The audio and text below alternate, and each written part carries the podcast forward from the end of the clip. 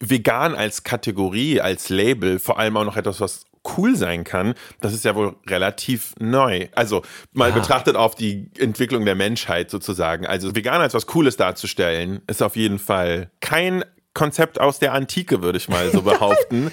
Und genau da hast du halt auch wieder das Ding. Also die meisten Gerichte, die sozusagen so, so traditionell gefeiert werden und einen kulturellen Stellenwert haben, können fast immer nur accidentally vegan sein oder aus religiösen Gründen vegan.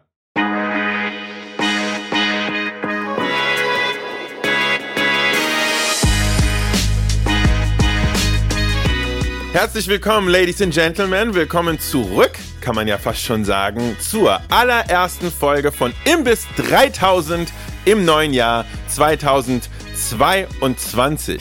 Fühlt sich gut an, das zu sagen. Es ist ja auch schon Februar, wenn ihr diese Folge hört. Deshalb ist auch ein bisschen Zeit schon vergangen. Aber willkommen zurück. Gegenüber von mir, genau wie im letzten Jahr, wie hätte es auch anders sein können, the one, the only Per Merling von Berlin Food Stories, the hungriest man in Berlin. Per, hallo. Hallo, hallo, hallo. Wie geht's dir, Andong? Mir geht es richtig gut. Ich freue mich mega, dass wir sozusagen hier den Kickoff haben zur neuen Staffel von Imbiss 3000. Ich bin sehr guter Dinge. Es gibt sehr viele unfassbar leckere Themen, über die wir sprechen wollen in dieser Staffel. Wir wollen euch auf jeden Fall ein Update geben, wo es lang geht mit Imbiss 3000 in dieser Staffel 2 in diesem neuen Jahr. Aber vor allem wird diese Woche einfach ein kleiner Hangout mit uns sein, oder? So ist es, genau. Also wir quasi eine Intro-Folge zu Staffel 2. Wir werden euch ein bisschen mhm. erzählen, wo es hingeht, was die Pläne sind. Es wird sich einiges ändern, so viel mal dazu. Genau. Und äh, aber vorher werden wir so ein bisschen abfrühstücken, was wir gemacht haben jetzt in den letzten Wochen so Themen wie Neujahrsvorsätze, Pläne, was wir so machen mhm. und, und so weiter. Bisschen labern. Genau, so ist es. Und ich würde einfach mal sagen, Per, lass uns doch da direkt mal einsteigen. Was hast du denn die letzten Wochen so ganz privat gemacht, gefeiert? Was gab es bei dir für kulinarische Entdeckungen, nicht kulinarische Entdeckungen? Ich habe den Anfang des Jahres ziemlich ruhig verbracht und okay. äh, habe erstmal ein bisschen noch die erste Woche so ein bisschen Urlaub gemacht und äh, dann mich ganz langsam in den Alltag reingearbeitet, was natürlich auch mit der ganzen Covid-Sache zu tun hat. Das ist einfach, ist ein bisschen langsamer, ne? muss man mhm. sagen, wie, wie andere Jahre, was auch okay ist. Voll. Und ähm, naja, vor allem, ich glaube, was wichtig ist, was wir besprechen sollten, Andong, mhm. ist das Thema Neujahrsvorsätze. und, und ich glaube, es ist so eine perfekte Zeit, um da ein bisschen zurückzuschauen schauen und zu sehen, hattest du Neujahrsvorsätze? Würde mich interessieren. Und hast du sie verwirklicht? Mhm. Warst du erfolgreich oder nicht? Okay. Also, ich bin so gemischter Meinung zu Neujahrsvorsätzen. Ich verstehe natürlich, dass es immer ein cooler Aufhänger ist, sich zum neuen Jahr neue Ziele zu setzen und so. Aber so mal aus persönlicher Erfahrung gesprochen, ich habe gemerkt, es macht einfach keinen Unterschied für mich, ob ich mir die Vorsätze irgendwie am 1. Januar mache oder einfach irgendwann mittendrin im Jahr. Es macht einfach keinen Unterschied. Aber jedes Jahr aufs Neue denke ich, ich sollte mich ein bisschen gesünder ernähren. Es ist zum ja, Teil, ist halt so eine, es ist halt so ein Mixding. Ich glaube, es also, ist bei uns auch normal irgendwie, dass man, dass man, wir hatten mir nicht solche Gedanken, ja. wäre es auch ein bisschen merkwürdig. Ich glaube, es kommt auch mit dem Alter und, und so ja. weiter.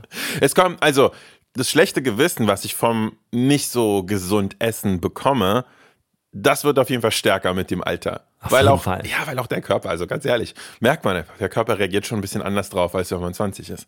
Ja, klar. Aber ja, es ist so, mir, was ich mir früher für eine Scheiße reingehauen habe, ohne irgendwie nachzudenken. Genau, ja, genau. Total. Heutzutage habe ich mehr Kater von Essen als von Alkohol auf jeden Fall. ja, es gibt auf jeden Fall solche Abende. Aber ich muss auch sagen, es ist halt so ein Mix irgendwie bei mir. Also einerseits ist es halt so dieses Berufsrisiko, Ne, weil ja. so wenn du halt ein Foodie bist, so ein professioneller Foodie, wie das halt bei dir und mir der Fall ist, ich muss ja aber sagen, das meiste Essen, worüber Leute auch gerne was lernen möchten und mehr erfahren möchten und so, das ist halt so nasty Essen, geiles Essen, craveable Essen, ne? Das sind halt die Chips, die Burger, die Pommes und so. Und sicherlich gibt es auch Ausnahmen, die zufälligerweise sowohl gesund als auch super attraktiv sind. Aber die meisten Sachen sind halt einfach eigentlich mal die Sachen, die man sich vielleicht nicht jeden Tag geben sollte. Und ja, ja und das ist bei mir irgendwie so ein Mix. Einerseits ist mein Job dann irgendwie diese Sachen dann nachzukochen, zu probieren und so weiter. Und dann ist es gar nicht so leicht, äh, da Distanz zu bewahren. Überhaupt nicht, ey. Überhaupt nicht. Nee. Und vor allem ein Riesengrund dafür ist einfach auch, dass wir ja Geiseln der, der sozialen Medien sind. Ja, voll. Also voll. Und ich glaube, das, das verstehen Leute oft nicht. wie sehr du, du und ich oft halt nachdenken müssen, was wir halt für Inhalte machen, was wir kochen, Ja. wie sehr das bestimmt wird von jetzt Algorithmen von irgendwie jetzt YouTube, Instagram, TikTok voll, ne? und, und so weiter. Ja. Du kannst einfach nicht alles posten. Natürlich kannst du alles posten, aber es wird einfach nicht gut laufen. Ja. Es wird einfach nicht geklickt werden. Es wird einfach nicht geschaut werden und so weiter. Und ich glaube, das beeinflusst die Inhalte, die einfach auf irgendwie Food-Medien gepostet werden, so maßgeblich. Ja, voll. Viel mehr als mancher Verbraucher irgendwie versteht. Genau, du bist halt entweder bist du ein Healthy Eating Influencer oder so oder ein Kanal, ne, der dann auch so, so Genau. leckere, gesunde Rezepte macht. Da macht das Sinn. Oder du bist halt nicht ein Healthy Kanal und dann funktionieren halt die Burger und die Döner und so. Total. Du kannst, du, kannst nicht beides machen. Okay, ich gebe dir ein Beispiel. Ja. Und das, ich baue jetzt mal die Brücke zu einem von meinen Vorsätzen. Ja. Was auch in die Richtung gesünderes Essen geht Okay, und so weiter. okay. Ja. Ich hatte echt mit dem Gedanken gespielt, ob ich den Veganuary mache. Ja. Also Veganuary Mhm. Auf erklärt Berlin Food Stories auf meinem Kanal Berlin Food Stories, wo Ja. es um Essen, also Restaurants in Berlin geht. Ne? Ja, genau. Äh, erklärt, Veganuary ist der Vegan January, Ja. in dem man einfach den ganzen Januar sich nur ausschließlich vegan ernährt. Mhm. Und hatte darüber nachgedacht, mache ich das, ziehe ich das durch. Ich esse ja generell also sehr wenig dediziert vegan. Das Ja. heißt, äh, man sieht wenig Posts von mir, in denen ich jetzt in vegane Restaurants gehe und so weiter. Mhm. Das wurde mir auch oft vorgehalten, was ich ja verstehe, dass ich halt das Thema vegane Restaurants in Berlin sehr wenig behandle. Und viele Leute schreiben ja oft in meine, in meine Kommentare zum Beispiel so, boah, du isst ja so wahnsinnig viel Fleisch und du bist ja so ein krasser Fleischesser. Ja. Was auch gar nicht so der Fall ist eigentlich. Ja. Ähm, ich esse halt, ja, ich esse gerne Fleisch. Ja. Und bin halt auch in Restaurants, wo viel Fleisch auch serviert wird und so weiter. Aber wirklich generell sehe ich mich selbst gar nicht so als krasser Fleischesser, sondern ich liebe es halt so, immer ein bisschen Fleisch zu essen. So nebenbei. Und aber ich bin halt keiner, der so wirklich krasser, wirklich auch ausgesprochener Fleischesser bin. Zum Beispiel, weißt du, was mein absoluter Albtraum wäre? Was denn? Ja, so ein Fleischblogger zu sein. Ach du Scheiße, weil es gibt so wirklich so wie Leute auf Insta und YouTube, Ja, die Mann. halt nur Fleisch machen. Ja. So der Grillhannes, keine Ja, Ahnung, das das Beispiel. Das genau. gibt's nicht, hoffentlich. Ähm, Sorry, wenn, Hannes. Wenn, sorry, Hannes. Aber sind Leute halt wirklich, die auf diesen Kanälen ausschließlich Fleisch Ja. machen, weil es performt halt saugut Ja. einfach mal so in dem, in dem TikTok oder Instagram-Feed Ja. mal so Steak eingeben und ey, es gibt tausende, Millionen Videos von Leuten, oft irgendwelche Dudes, die mir so Fleisch klopfen Ja, voll. und die wie äh, Salt Bay mit seinen Ja, Steaks genau. und so weiter und so weiter. Fleisch läuft einfach saugut auf sozialen Medien. Ey, was ein Albtraum. Wenn du, stell dir vor, Alter, du musst jeden Tag Fleisch in deinem Content machen. Oh, zu Hause auch. Das wäre, das wäre wirklich, ich würde sterben. Stell dir vor, du bist Ja. zu Hause so. Und deine Frau fragt dich so, okay, äh, ja, was essen wir denn heute? Ja, hey, Surprise, Steak. Ja. Zum fünften Mal diese Woche. Und wie, wie es diesen Leuten gehen muss. Also ich, das, lass uns mal einen Steak-Blogger einladen. Es würde mich wahnsinnig interessieren, wie solche Leute nach so zwei, drei Jahren professionellem Fleisch-Content, Ja. wie die sich ernähren. Das ist ja so, du hast mir ja auch schon mehrfach erzählt, dass wenn du mal eine Döner-Entdeckungsreise mal wieder machst oder so, was du ja immer mal wieder alle paar Jahre, ne? Refresh du dieses Thema, gehst dann neu ran und dann sagst du aber auch mir jedes Mal, dass dann danach erstmal auf jeden Fall Pause. Ja, und ich kann es auch, also nochmal zu der Art und Weise, wie ich selber esse jetzt auch. Ich esse halt wirklich ziemlich wenig Fleisch. Vor allem, ich wenn ich mal Fleisch esse, in kleinen Mengen. Zum Mhm. Ja, Beispiel, ja, ja. ich würde mir nie ein Steak bestellen in einem Restaurant. Ganz einfach, weil ich so, in dem Fall vielleicht mal einfach, ich würde es gerne probieren, aber so ein ganzes Steak im Restaurant essen, das mache ich nicht mehr. Mhm. Es ist, tut mir einfach nicht gut. Ich merke selber. Mhm. Also es ist einfach dann, ich schlafe schlechter. Dieses Sättigungsgefühl, Mhm. das ich bekomme dadurch, ist einfach nicht schön. Ne? Ja. Und ich war jetzt äh, in Spanien gerade. Übers Okay, Wochenende. ja. Und so als Ausnahme habe ich dann mal mit meinem Kumpel so ein spanisches äh, Chuleton, so ein krass endgutes Steak bestellt. Mhm. So, aber es wirklich, weil es halt so das Beste ist, was du in Europa bekommst. So ein Chuleton, so eine alte Milchkuh aus Galizien. Unglaublich gut. Okay. Aber auch davon kann ich dann vielleicht so drei, vier Scheiben essen. Ja. Und dann reicht's mir Das auch. Prinzip verstanden. Egal oder? wie gut es ja. ist. Es ist einfach so, ich will nicht mehr. Ja.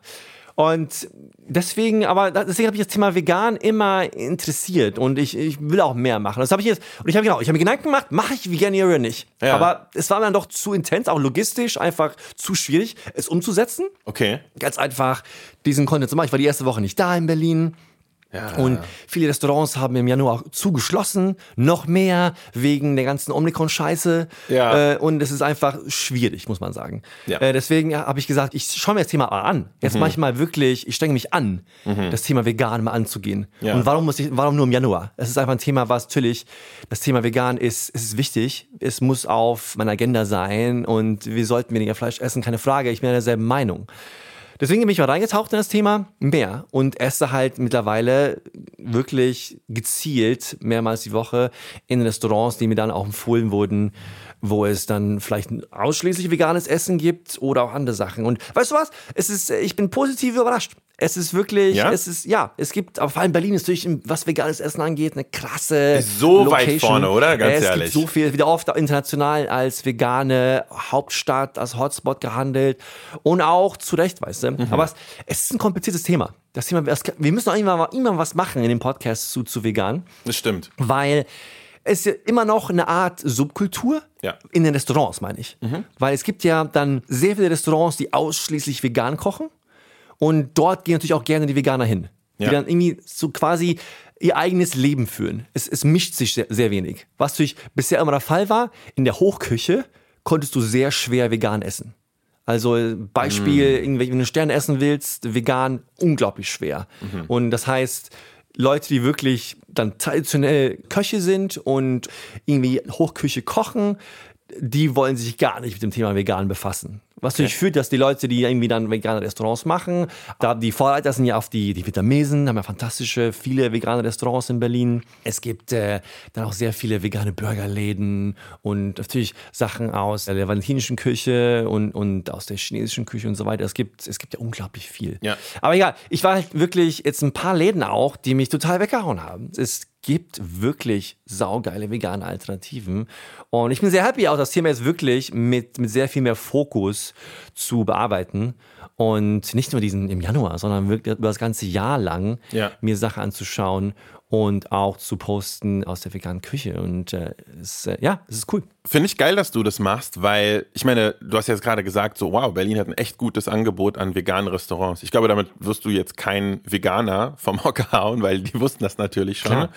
Aber ich finde es halt so, so doof das jetzt auch klingt, aber sozusagen den Gang ins vegane Restaurant zu normalisieren für Omnivore wie uns, finde ich total sinnvoll. Total. Ja. Aber es ist halt, ja, was mich auf das Thema bringt vorhin, weil das, was wir vorhin besprochen haben, ja. ich habe oft gefühlt, leider, dass ich es nicht posten konnte auch weil es einfach auf meinen Kanälen nicht performt nicht hat. Performt, und das ja. ist genau, ja. Leute, und das sind wir echt, das ist, stresst mich und ich weiß scheiße, dass es so ist aber ich bin dann irgendwo doch die Geisel von Mark Zuckerberg, ne? Ja. Dass er mich zwingt, manchmal fühle ich, irgendwelche Fleischsachen zu posten, den Döner, den Burger, das äh, Adana Kebab Gericht und so weiter. Ja. Weißt du? Aber das natürlich, das performt oft und die veganen Sachen äh, einfach dann nicht nicht laufen. Das ist scheiße, dass es so ist und es ist scheiße, dass ich das also mache auch, weißt du? Und diesem Flow auf Folge. Du gibst ihm keinen Konter sozusagen, ne? Fuck. Ja, das Problem kenne ich sehr gut, aber da ist die Frage, bist du sozusagen der Sklave von Mark Zuckerberg, jetzt mal zugespitzt gesagt, oder sind einfach Menschen so? Weil ich meine, Algorithmen folgen den Präferenzen von Menschen und ich muss auch ehrlich gesagt sagen, wenn ich durch einen Feed scrolle und da ist einfach, also für mich als Omnivore, da ist einfach ein richtig dickes, fettes Stück Steak oder so. Egal wie ich persönlich jetzt zu Steak stehe, das springt erstmal krass ins Auge. Also ich sehe so ein saftiges Steak und ich denke mir so, oh mein Gott. Vor allem, wenn es noch ungekocht ist, weißt du, diese, diese schöne rote Farbe, so eine geile ja, Maserung und so. Das, ja. das triggert es irgend so ein Urinstinkt. Ja, ist ne? optisch ne? auch einfach unglaublich ansprechend, ne? Genau. Total. Und, genau. Hab, und, und, das in, in so einer visuell dominierten Welt wie Social Media. Ja. Also, das ist Teil der Begründung. Für mich ist auch noch so, dass ich ähm, viele der Gerichte, die ich auf meinem Channel irgendwie behandle, sind Gerichte, die so einen hohen kulturellen Stellenwert haben irgendwo. Und genau da gibt es einfach krass viele Sachen, die irgendwie mit Fleisch sind, weil in ganz, ganz vielen Ländern war das über Jahrhunderte, Jahrtausende so, dass wenn du was zu feiern hattest, dann ja. hast du halt den Hammel geschlachtet genau. oder was auch immer.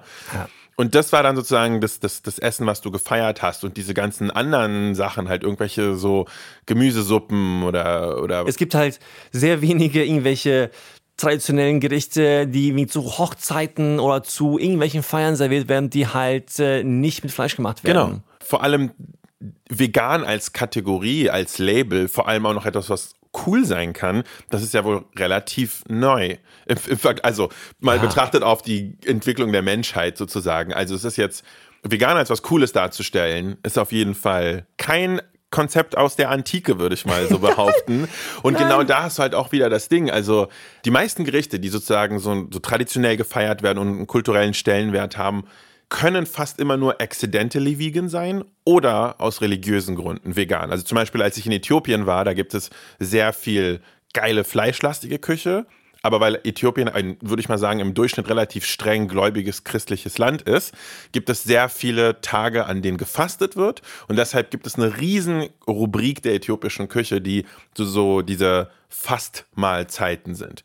Und das ist dann sozusagen dann doch wieder etwas mit kulturellem Stellenwert. Aber das findest du echt nicht so häufig. Nein, total nicht, total nicht. Hast du dann so deine, deine accidentally vegan Falafel und so? Das ist dann auch wie cool, dass die, dass die vegan ist und trotzdem sozusagen so ein, ein großes Topic ist. Ne, ein Thema, wonach Leute auch mal suchen, wo man noch einen guten Hashtag setzen kann und so weiter. Ja, aber da muss man erstmal hinkommen. Und ich glaube, dann braucht man einfach echt viel Umdenken in der Food-Welt. Und da müssen wir quasi als Leute mit einer Plattform in der Foodwelt müssen eigentlich auch ein bisschen mitspielen und nicht nur Sklave ja, des total. Algorithmus ja, sein. Ja, ich ne? sehe es auch ein, wirklich. Und das, ich werde mich auch, ich will mich anstrengen. Wird sich, so mal, es so wird sich aber nie ändern, bis Leute wie wir da nicht quasi aktiv sagen, weißt du was? Ich gehe mal so leicht gegen den Trend, weil ich einfach dran glaube, dass es trotzdem geil ist.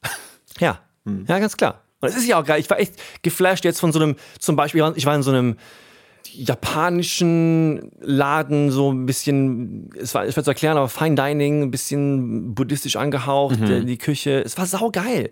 Ja. Ich war in einem anderen Laden, da gab es äh, Szechuan-Style Nudeln mit, so, mit Sojahack. Mhm. Und äh, ich weiß, ist dieses Thema auch, dieses so, also Fleischersatzthema, ne? Ja, ja. Ja, dieses Thema auch, wo mir oft gesagt wurde, oh, Leute schreiben mir so, oh, Per muss unbedingt diese Chicken Nuggets essen, diese veganen Chicken Nuggets. Die ah. schmecken genau wie richtige Chicken Nuggets. Ah in 99 100 Fällen ist es einfach überhaupt nicht wahr. Was mich auch fein ist. Also, ja. es, ist ja, es ist ja okay. Es muss ja. ja nicht genau dasselbe sein irgendwie, aber oft schmeckt es dann auch nicht so gut. Bisher war es halt so. Ja. Aber da tut sich so krass viel. Es gibt so krasse Fleischersatzprodukte. Mega. Diese Sojahack in diesem Laden, ich wirklich, für mich hat es genau geschmeckt wie Hackfleisch. Es war krass. Eins, also wirklich, ich konnte es kaum sagen. Ich war letztens bei so einem Dinner, es gab es gibt so eine Company aus, aus Israel, die 3D-drucken Fleisch. Ja. So, die machen halt daraus Krass. auch so, so Lammfleisch, so, so Köfte und auch so oh. fettiges Lammfleisch. Geil. Es ist so krass, das Zeug. Ja. Es sieht genau aus wie ein Steak. Es blutet, es ist fettig, es ist saftig. Und das ist der Anfang. Also in den nächsten zwei Jahren werden wir so krasse Sachen sehen. Ja, Mann. Das ist so krass, weil mir das kommt alles total auf den Kopf stellen werden. Ja, mir kommt es vor, als wäre das gerade mal zwei, drei Jahre her oder so, dass man in den Nachrichten gelesen hat, so, wow, es gibt jetzt Beyond Meat und ja, äh, ja, ja, es gibt jetzt die ersten Patties, die daraus gemacht werden und die, die kosten jetzt aber noch irgendwie 700 Euro in irgendeinem New Yorker Fine Dining Restaurant und mittlerweile gibt es das Ding bei Aldi. Ja? Also das finde ich echt krass. Also dieses Segment bewegt sich einfach wirklich im Sauseschritt nach vorne. Und auch wenn ich vielleicht den Status quo davon jetzt persönlich noch nicht so mega geil finde, ich sehe, mit welcher Geschwindigkeit und in welche Richtung sich das entwickelt. Und ich habe einfach Bock drauf. Ich freue mich, was da kommt. Total. Okay. Ja. Bei mir ist es so mit Essen, also wie ich schon meinte, sozusagen ähm, arbeitsbedingt. Muss ich häufiger mal ja, deftiger, fettiger, heavier essen. Aha, ähm, aha. Und habe mir dann, das war, da habe ich letztes Jahr schon angefangen. Also es war kein Neujahrsvorsatz per se, aber habe ich letztes Jahr so zum Ende des Jahres dann gesagt, so weißt du was, ich hole mir jetzt mal so eine App zum Kalorienzählen und Oje. ich versuche da mal sozusagen mein, äh, einfach festzuhalten, wie viel von was ich esse und so weiter. Ach, krass, und ich ja. muss sagen, also es ist natürlich, es ist ein krasser Pain in the Ass, die ganze Zeit aufzuschreiben, was du isst. Und so äh, ab und zu bin ich auch einfach zu lazy, gebe ich zu. Aber es bringt so krass viel. Es bringt so übertrieben viel. Du hast so viel mehr Bewusstsein darüber, was du isst und wie viel von was du konsumierst und wie viel äh, auch einfach Kalorien du dir reinballerst in deinen Körper. Du schreibst, du, du schreibst das alles auf, jede einzelne Sache. Ja, tatsächlich. Also wenn es geht, wirklich jede einzelne ist Sache. Ist nicht viel Aufwand? Es ist sehr viel Aufwand. Ähm, wenn du selber kochst, geht's krass klar, weil du einfach genau weißt, was in deinem Essen drin ist. Ja, klar. Wenn du aber essen gehst, also für dich, Per, glaube ich, das wäre der Albtraum. Weil ich meine, du kriegst einfach einen Teller mit geilem Food und jetzt rat mal, wie viel Gramm Kichererbsen da drin sind und, weißt du, und, und, wie viel Öl und so. Also okay, das geht ich sag, gar war nicht. ich in diesen vier Restaurants hier heute in Köln, jetzt Ja, genau. das tracken, so. Ja, nee, ich Nee, sehe es nicht wirklich. Das geht, das geht wirklich gar nicht in dem Fall. Ähm, da, Aber, ich aber versuch's ey, dann, Hut ab, finde ich gut. Also ich sag dir, ich habe das getrackt. Du kannst fast mathematisch sagen, weil bei mir ist ja auch so, ich habe auch auf jeden Fall ein paar Funde mehr als ich brauche drauf und habe dann so auch so mit so einem Rechner eingegeben, ich würde gerne irgendwie so und so ab, abnehmen und so auch. Und das Ding ist, du kannst wirklich das wie eine Formel berechnen, dass wenn du ein Kaloriendefizit von irgendwie so und so viel am Tag Ja. hast, dann würdest du so und so schnell an dein Zielgewicht kommen. Und also ist jetzt nicht auf den Punkt genau, aber mehr oder weniger, wenn ich mich daran halte, dann passiert auch genau das, was diese App mir sagt. Und das ist, das ist für mich wirklich eine Revolution, weil normalerweise ist nichts so einfach und so geradlinig Ja, klar. und geht nicht so eins plus eins gleich zwei auf. Aber in dem Fall, äh, meine Erfahrung zeigt bisher tatsächlich schon. Und äh, das finde ich sehr interessant. Aber dadurch ist es einfach interessant, weil ich mein Bewusstseinslevel für das, was ich in mich reinschaufel, so, ist halt krass gestiegen, seitdem ich das mit dem Kalorien-Tracken mache. Und würde ich auch tatsächlich Leuten, die nicht so 100% komfortabel sind mit ihrem eigenen Essverhalten, würde ich das echt mal empfehlen. Muss man auch nicht ewig durchziehen, aber einfach mal so zwei Wochen konsistent durchziehen als Experiment. Ja. Sehr, sehr, sehr spannend. Sehr, sehr aufschlussreich. Benutzt du dafür eine App? Ja, oder? Ich benutze dafür eine App. Gib mal, gib mal den, den Hörern eine Empfehlung, was du, was du nutzt. Ich benutze eine App namens Lose It. Lose It. Die funktioniert sehr gut, aber es gibt auf jeden Fall mehrere Apps, die genau dasselbe machen und die haben alle Zugriff auf relativ große und gut gefüllte Datenbanken von Lebensmitteln. Die haben fast alle mittlerweile eine Funktion, dass du ein Produkt aus dem Supermarkt einfach scannen kannst. Also du scannst den Barcode von dem Produkt und gibst dann einfach nur noch ein, wie viel Gramm du davon futterst und er weiß es dann auch einfach. Ja, das ist, also es macht die Arbeit echt deutlich, deutlich einfacher und die allermeisten gängigen Lebensmittel, auch aus deutschen Supermärkten, sind da einfach drin. Also das macht es echt einfacher und man lernt einfach mega viel darüber. Und es gibt mir echt viel. Ich habe gelernt, dass, äh, jetzt kommen wir wieder zum Thema Fleisch und so, aber mit, wenn du Fleisch irgendwie inkludierst, kannst du äh, relativ gut deinen Kalorienhaushalt managen. Vor allem, wenn du ähm, mageres Fleisch und so, Hähnchenbrüste und so futterst. Jetzt verstehe ich das auf einmal, warum die ganzen Pumper sich 17 Kilo Hähnchenbrust pro Tag reinballern. Äh, aber dann kannst du echt deinen Kalorienhaushalt relativ gut managen und satt werden. Und ähm, ja, mit anderen Sachen, mit so Snacks vor allem, jetzt merke ich mal auf jeden Fall, was sozusagen die Kosten sind von so einem Snickers oder von so einer Handvoll Chips, die ich mir einfach komplett mindless einfach reinballer zwischendurch, weil mir langweilig ist. Nee, Mann. Leute, macht es mal. Steigert euer Bewusstsein fürs Essen, weil am Ende muss ich auch sagen, äh, ich genieße jetzt das, das geile Zeug mehr. Geil. Ja, ich bin wirklich auf zwei Sachen, bevor ich vergesse. Erstens, ich habe in meinem Rucksack eine Tüte Chips für dich. Oh shit. Oh shit, er war in Spanien. Ich weiß, was kommt. ja, ich habe ich hab nämlich in Spanien, was, was was cool war, ich habe alle Torres-Sorten ausprobiert. Nein! Es gibt alle. Oh mein Gott. Von irgendwie Foie Gras bis hin zu Champagner, bis hin zu meiner neuen Lieblingssorte, Ramon Torres. Oh mein Gott. Dafür, da habe ich eine Tüte als Weihnachtsgeschenk für dich. Und, aber es bringt mich noch auf eine Sache, und zwar auf meinen, einen, meinen anderen Vorsatz. Mhm.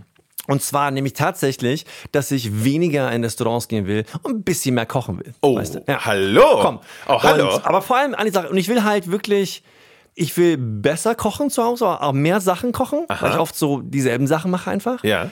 Aber was, was ich machen will, ich will mein, ich erkläre es so, ich will besser kochen, aber einfacher kochen. Okay. Weil, wenn ich mal zu Hause koche, dann nehme ich mir oft ein Thema und dann nörde ich mich so hart rein. Ja. Weil ich denke halt so, zum Beispiel so, okay, hm, jetzt mache ich Pancakes. Aber okay, wer, wer macht eigentlich die besten Pancakes? Was ist das beste Pancake-Rezept? Und dann schaue ich mir 15 Rezepte an.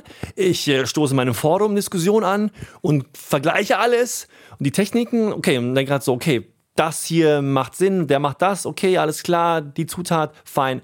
Und hau mir quasi das Beste daraus raus. Ja. Aber es ist halt unglaublich viel Aufwand und es, es führt halt zu sehr verkopften Prozessen einfach. Ah ich weiß, was Beispiel, du meinst. Beispiel, so, ähm, so, so ein Brathähnchen. Ja. Habe ich mir letztes Jahr als Thema ausgesucht also so, so Roasted Chicken aus dem Ofen, ne? Aha. Und habe halt ewig lang geschaut, was, welche Techniken gibt es. Es ist einfach ein schwieriges Thema. Es, ist schwierig, ein perfektes Brathähnchen zu machen. Da wird es wirklich auch überall durch ist, aber wo die Haut noch so schön knusprig ist und so weiter. Ja. Das ist echt schwer. Ja und habe mir alles angeschaut. Und ich kam halt irgendwann zu diesem Prozess, wo ich halt mir die Dinger kaufe, dann ähm, erst so einen Tag in Salzlake einlege, ja. äh, dann danach äh, trockne. Dann, dann räumst du deinen Kühlschrank auf, damit es da drin dann irgendwie chillen kann. Genau, dann musst du es natürlich im Kühlschrank ja. nochmal hinlegen und am besten unter so einem Ventilator, damit die Haut schön trocken wird.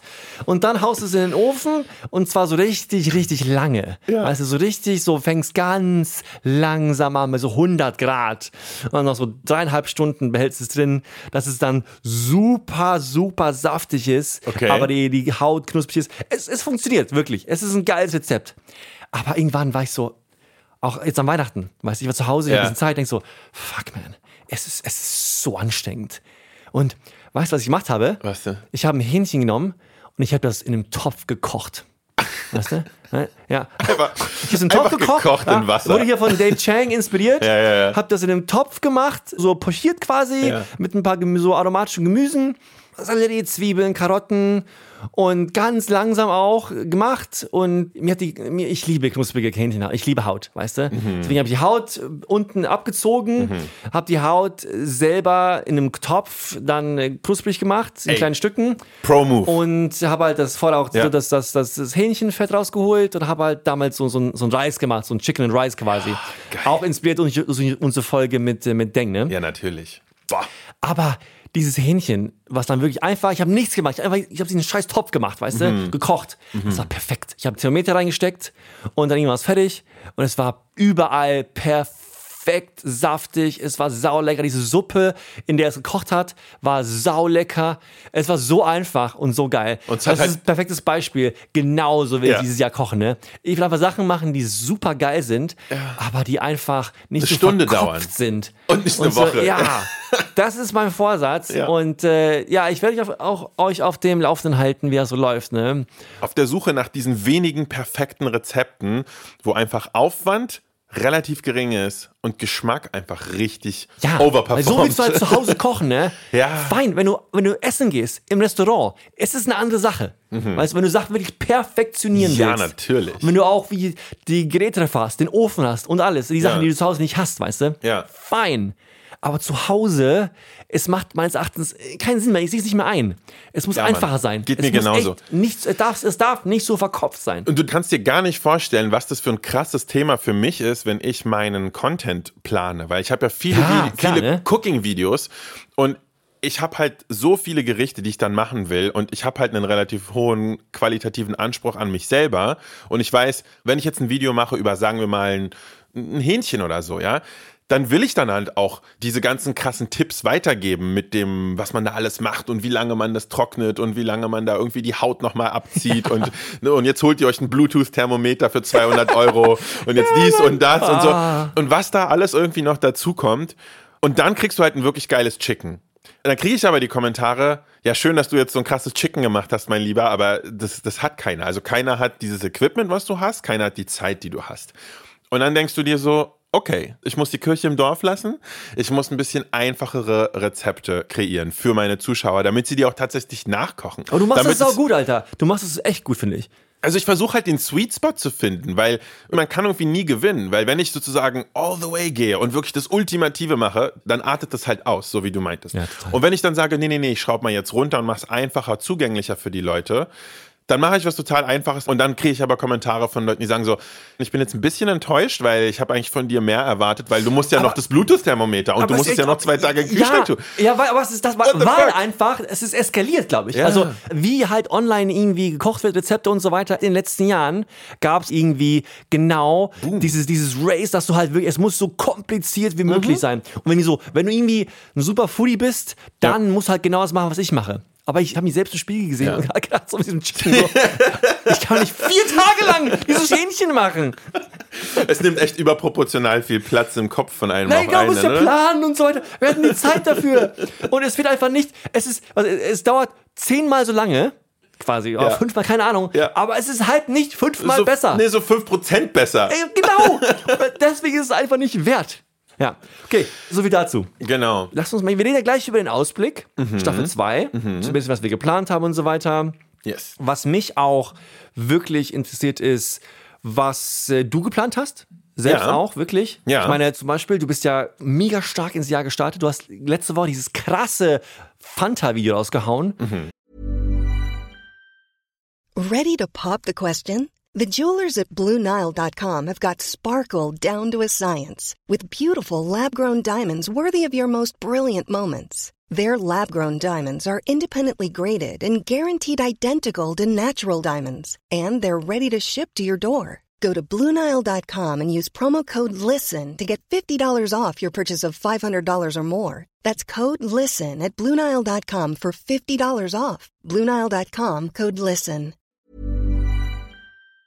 Das muss den Leuten erklären. Ja, also diese Story ist eine von denen, die mir wirklich schon seit ach, ich würde sagen, Jahren im Kopf rumschwirrt. Es gibt ganz, ganz viele super spannende Ursprungsstories von Food, die es zwar einerseits schon gibt im Internet, also ich bin sehr, sehr selten, in den allermeisten Fällen nicht der Erste, der irgendeine Story erzählt, weil das ist krass. Aber diese Stories sind trotzdem noch unterrepräsentiert. Und diese Story geht halt auf den Ursprung der Fanta zurück. Ich fasse es mal ganz, ganz kurz hier für einen Podcast. Für die volle Geschichte muss man sich natürlich das ganze Video geben auf meinem YouTube-Channel. Wärst zu empfehlen auch. Ja. ja. Und zwar ging es darum, dass im Zweiten Weltkrieg die Coca-Cola Company schon längst präsent war in Deutschland und Coca-Cola ein sehr, sehr, sehr beliebtes Getränk war. Auch, ja, auch bei der Nazi-Führung. Und dann gab es dann halt so einen Moment, wo, wo es dann aber ein bisschen knirsch wurde, weil ähm, einerseits fanden die Nazis das nicht so cool, dass die Coca-Cola Company amerikanisch ist und kulturell so eine große Stellung hat in Deutschland. Und andererseits wurde es dann aber aber auch von amerikanischer Seite ein bisschen schwierig, Nazi-Deutschland zu beliefern mit Getränken und so.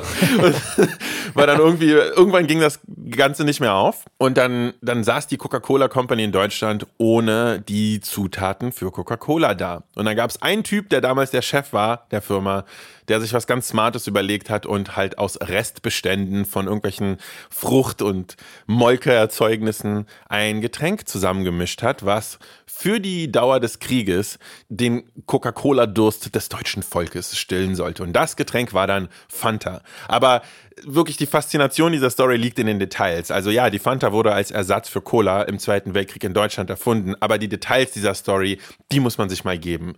Und darüber habe ich halt sozusagen das Video gemacht, auch versucht zu unterlegen mit schön so ein paar äh, Bildchen. Und weißt du, was richtig spannend ist? Also ich habe mir ja so meine Sporen auf YouTube so ein bisschen verdient mit Kochvideos. Und was ich gemerkt habe, ich habe ja angefangen, so vor ein, zwei Jahren habe ich angefangen, mal so ein paar Stories zu so Ursprungsgeschichten von Food und so mit einzustreuen. Weil ich das ja immer total interessant finde. Ich finde das teilweise auch interessanter als Kochen, ne? weil wir, wie wir gerade schon meinten, jeder hat einen anderen Style zu kochen. Manche wollen das Real Deal Rezept, das sieben Tage dauert und manche wollen die Schnellversion, die in 20 Minuten fertig ist und du kannst nie alle happy machen. Aber womit ich gemerkt habe, womit ich die meisten Leute happy mache, ist mit gut erzählten Hintergrundstories zu Food. Weil du es auch saugut machst. Du machst es einfach wahnsinnig gut, Alter. Und mir ist das ja. aufgefallen, dass mir das tatsächlich liegt. Das wusste ich am Anfang gar nicht so gut. Also das habe ich jetzt auch erstmal mit der Zeit gelernt. Was ich gemerkt habe, ist, seit ich angefangen habe, diese Sachen einzustreuen, ähm, je weniger ich koche in meinen YouTube-Videos, desto besser laufen die Videos und desto mehr haben die Leute auch Bock, diese Videos zu gucken. Und jetzt stehe ich so ein bisschen vor dieser Situation, dass ich quasi ein Food-YouTuber bin, der aber merkt, dass äh, er weniger kochen sollte und die Leute das dann geil finden. Also, ich weiß es nicht. Ich habe mich noch nicht definitiv für eins von beiden entschieden. Also quasi lasse ich das Food jetzt sein oder nicht. Aber es wird auf jeden Fall mehr Stories geben und mehr sozusagen Geschichten um Essen herum und weniger gekochtes auf meinem Kanal. Wobei natürlich Rezepte und so, so schnell werden die jetzt nicht wegfallen, aber das wird so ein bisschen die Direction sein für meinen Channel. Ja, spannend. Wirklich. Was hast du dir vorgenommen für Berlin Food Stories? Einiges, also es geht immer weiter. Ich meine, ich bin natürlich in einem Segment unterwegs, in der es, es wieder Neues gibt. Jetzt rede ich von Restaurantöffnungen und Trends und so weiter. Es ist halt krass viel los, was Gastro in Berlin angeht. Mhm. Die ganzen Leute stehen vor harten Herausforderungen. Natürlich einerseits, was das Ganze angeht, was irgendwie jetzt Covid angeht äh, und dass man nicht so viele Gäste hat. Aber ja. vor allem, natürlich für die meisten, was, was auch vielleicht nicht alle wissen, ist, es gibt einen harten Personalmangel. Das ist natürlich während der Pandemie total eskaliert. Es gab einen krassen Exodus an Leuten aus der Branche und natürlich aus, aus dem Land. Mhm. Und das äh, wird sich so schnell nicht lösen. Und ich glaube, Krass. das müssen alle auch vor Augen haben irgendwie. Das, das, da ändert sich äh, wirklich total viel. Also sag mir gerne, wenn ich mich da täusche, aber ich habe das Gefühl, dass die Pop-up-Restaurantkultur komplett explodiert ist. Seit. Ja, was nicht einfacher ist, ne? Es ja, ist einfacher ja. und es Unverbindlicher, ist, äh, ne? Ja, ja, genau.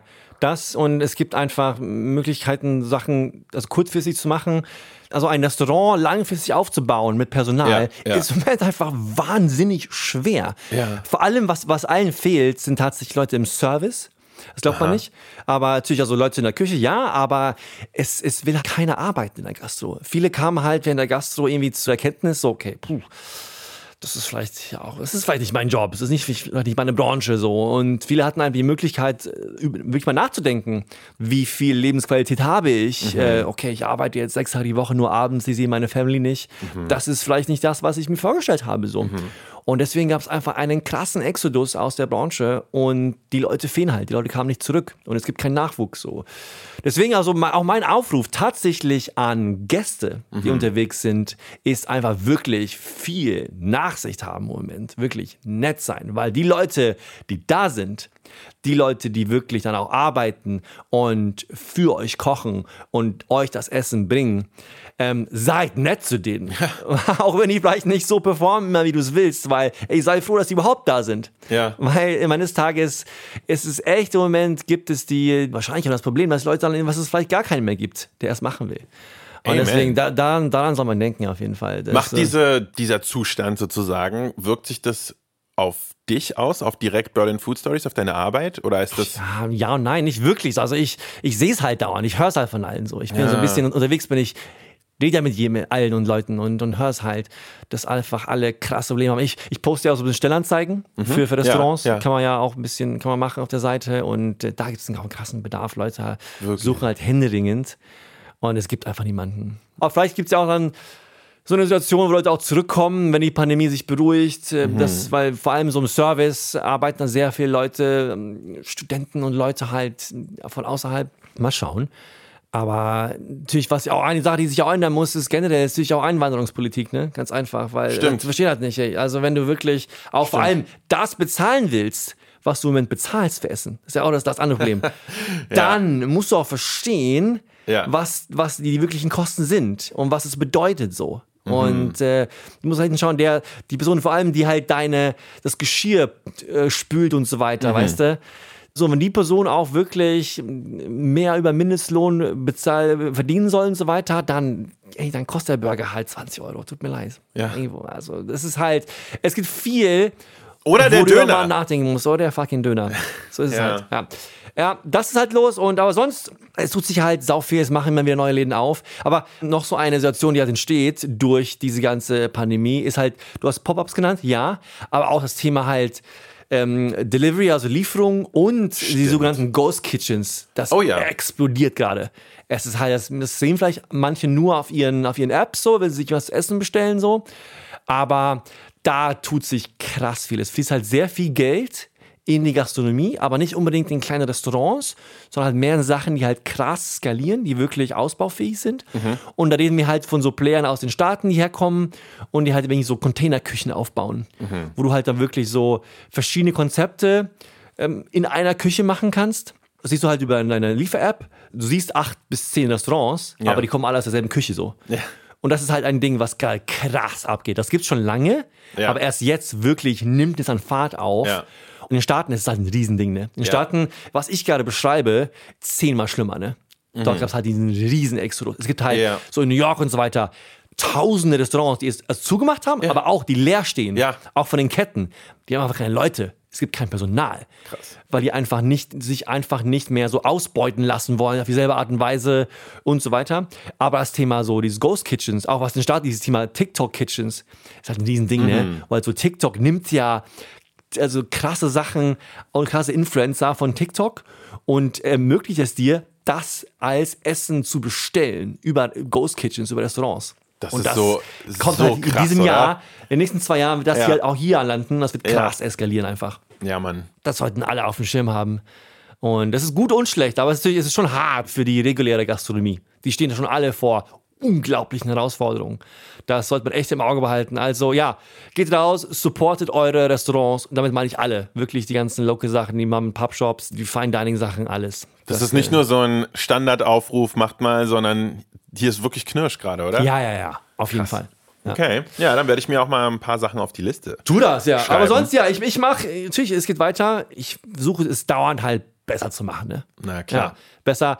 Und mich, mich auch an die Voraussetzungen von den ganzen Plattformen anzupassen und so weiter. Ich bin halt, wie, wie, wie man es halt ausgehört hat, ich bin ein bisschen genervt von Instagram so, äh, die mich halt nie einen zwingen, irgendwelche Reels zu posten und so weiter, aber fein, so ist es halt. Ja. Ähm, aber deswegen, ich werde tatsächlich aber gerade ein bisschen an äh, einem Redesign von der Webseite, die ich durch im letzten Jahr zum Beispiel habe ich ja die, meine Webseite krass vernachlässigt wegen, wegen Instagram äh, und auch natürlich, weil wir diesen fantastischen Podcast gelauncht haben.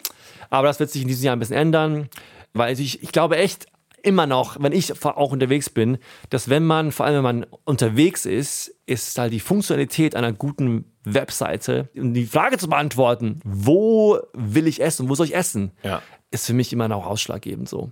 Von Das Instagram kann man sich schön inspirieren lassen, so, ey, cool so, aber um wirklich sich durch einen Restaurant-Dschungel zu, äh, zu suchen und, und, äh, guiden zu lassen, ist äh, so eine gute Webseite für mich immer noch sau wichtig. Ja, ey, ganz genauso denke ich auch. Also für mich ist ja auch immer noch so, wie gesagt, ich mache viel Koch-Content noch.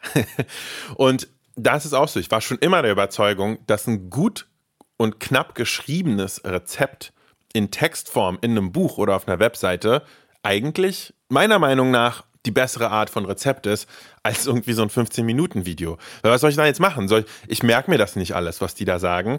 Ich werde mir auch keine Notizen machen, sondern am Ende Schwer, ne? Ich bin bei dir. Ja. am Ende, am Ende bin ich dann in der Küche mit meinem kleinen Handy, was dann irgendwie vor mir liegt, wo ich dann mit klebrigen und irgendwie fleischigen, Hummus äh, versuhlten Fingern dann versuche irgendwie nochmal drei Sekunden zurückzuspulen, um nochmal zu gucken, wie viel Gramm von äh, Milch da jetzt irgendwie reingekommen sind irgendwo. Das macht gar keinen Sinn für mich.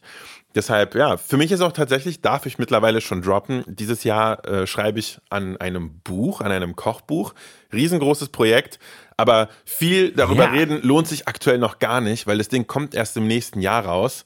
Und ich bin noch so krass in den Kinderschuhen, was das Projekt angeht. Aber ich finde das cool, weil ich habe wirklich das Gefühl, dass ich da endlich Rezepte so delivern kann, wie ich finde, wie sie am besten funktionieren. Weil ich liebe Videos machen, ich liebe Kochen, aber Videos übers Kochen ist mir nach vier, fünf Jahren, in denen ich das jetzt schon mache, aufgefallen, nicht unbedingt immer das beste Format. Videos sind geil zum Inspirieren, aber Videos sind nicht unbedingt der beste Weg, um Leuten zu zeigen, wie spezifisch man was kocht. Amen. So, So, sollen wir mal über Genau. diese Staffel reden? darauf wollte ich jetzt noch hinaus. Wir haben jetzt viel gequatscht über, was uns beschäftigt, was unsere Brands beschäftigt, aber ihr alle seid ja hier und auch wir beide sind heute hier für Imbiss 3000. Und Imbiss 3000, da wird viel passieren in diesem Jahr.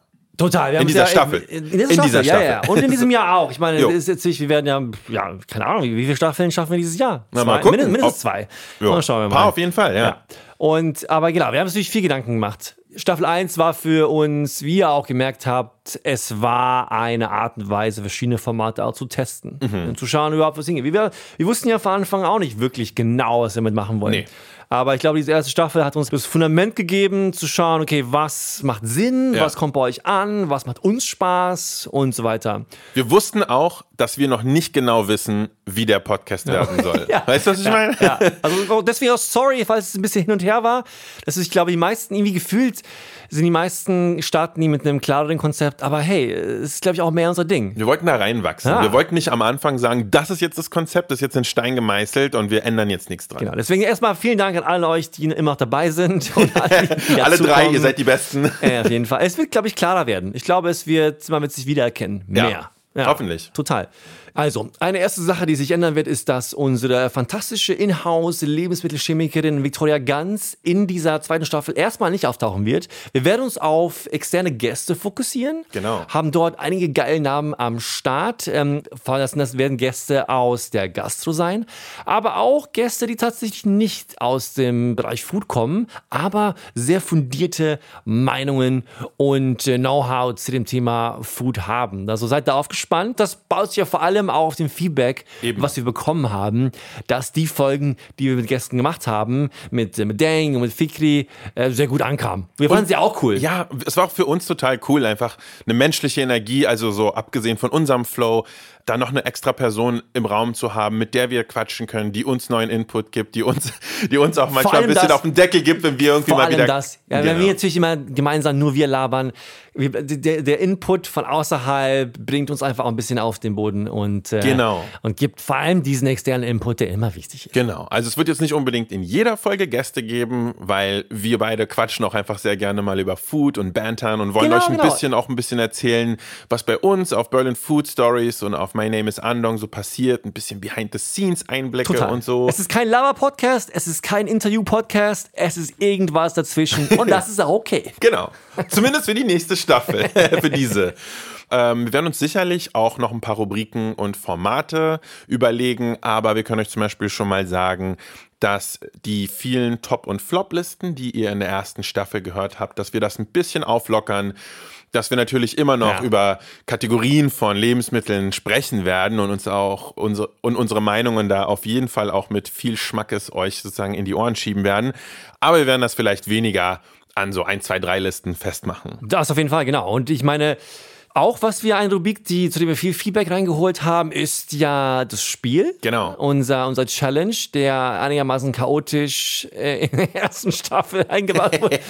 Uns selber viel Spaß gemacht hat. Ähm, aber ich glaube, das Feedback da war ja vor allem, dass uns keine Sau beim Essen zuhören will. Was wirklich fair ist, finde ich. Ja. Absolut fair. Was wir uns eigentlich auch vorgenommen haben, aber irgendwie, irgendwie ist es dann doch passiert. Das war so witzig, war eine der allerersten Sachen, die wir vor einem knappen Jahr, als wir das erste Mal bei diesem Podcast gesprochen haben, eine der ersten Sachen ist so, ja, aber lass mal auf keinen Fall essen im Podcast. Ja, mhm. ja es ist überhaupt ja, nicht geklappt. monumentaler Fail.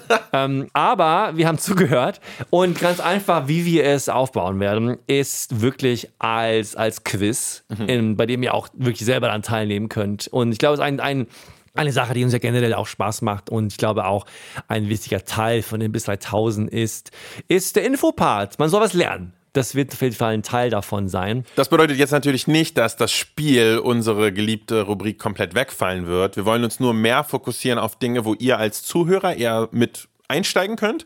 Und das wären dann halt so Geschichten wie Quizfragen oder sowas.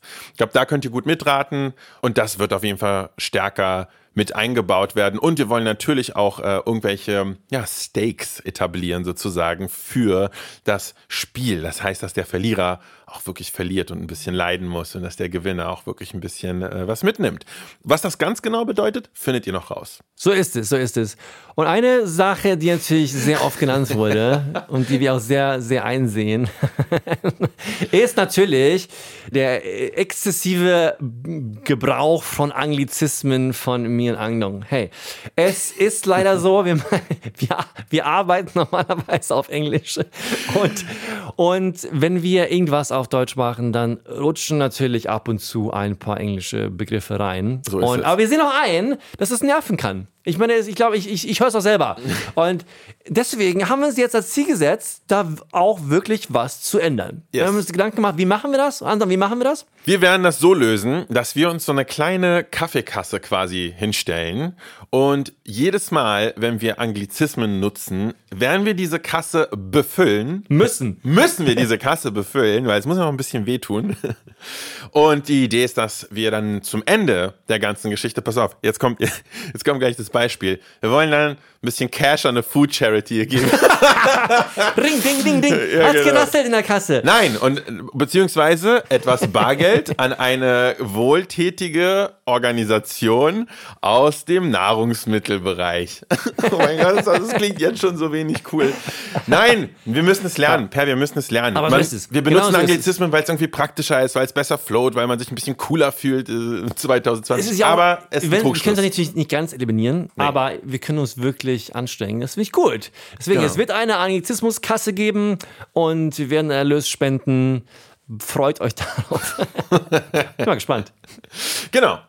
Damit haben wir euch die wichtigsten Updates schon mal auf den Weg gegeben, worauf ihr euch jetzt freuen könnt ist die zweite Folge dieser zweiten Staffel von Imbiss 3000, wo wir auch gleich schon einen ganz besonderen Special Guest haben werden. Wer genau das sein wird, werdet ihr in der nächsten Folge hören. Genau, die bekommt ihr Freitag nächste Woche wieder, wie immer, genau. auf allen Plattformen, auf denen ihr Podcasts hört. Wir bitten euch natürlich darum, auf diesen Plattformen unseren Podcast zu abonnieren. Mittlerweile kann man sogar auf Spotify auch fünf Sterne geben. Mhm. Solltet ihr natürlich machen. Wir freuen uns auf eure gute Bewertung. Für Fragen und Anregungen schickt uns eine E-Mail. Äh, schreibt uns auf Instagram. Wir freuen uns darauf. So ist es. Und äh, wir freuen uns vor allem darauf, auch diese zweite Staffel mit euch anzugehen. Wir haben Bock, wir haben Hunger. Es wird, glaube ich, richtig cool werden. Vielen Dank an alle, die an diesem Podcast mitgearbeitet haben. Rebecca Hoffmann an der Redaktion, Sebastian Dressel im Schnitt. Danke an Acast für den Support. Lasst uns diese Staffel 2 angehen. Wir hören uns bald. Peace out und guten Hunger. Ciao.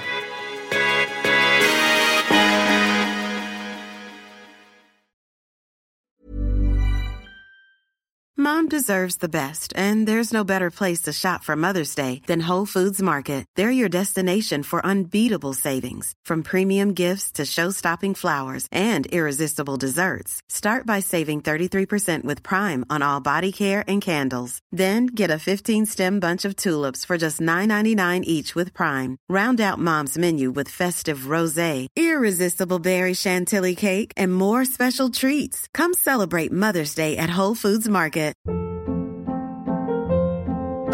Hold up. What was that? Boring. No flavor. That was as bad as those leftovers you ate all week. Kiki Palmer here, and it's time to say hello to something fresh and guilt-free. Hello Fresh. Jazz up dinner with pecan-crusted chicken or garlic butter shrimp scampi. Now that's music to my mouth. Hello Fresh. Let's get this dinner party started. Discover all the delicious possibilities at hellofresh.com.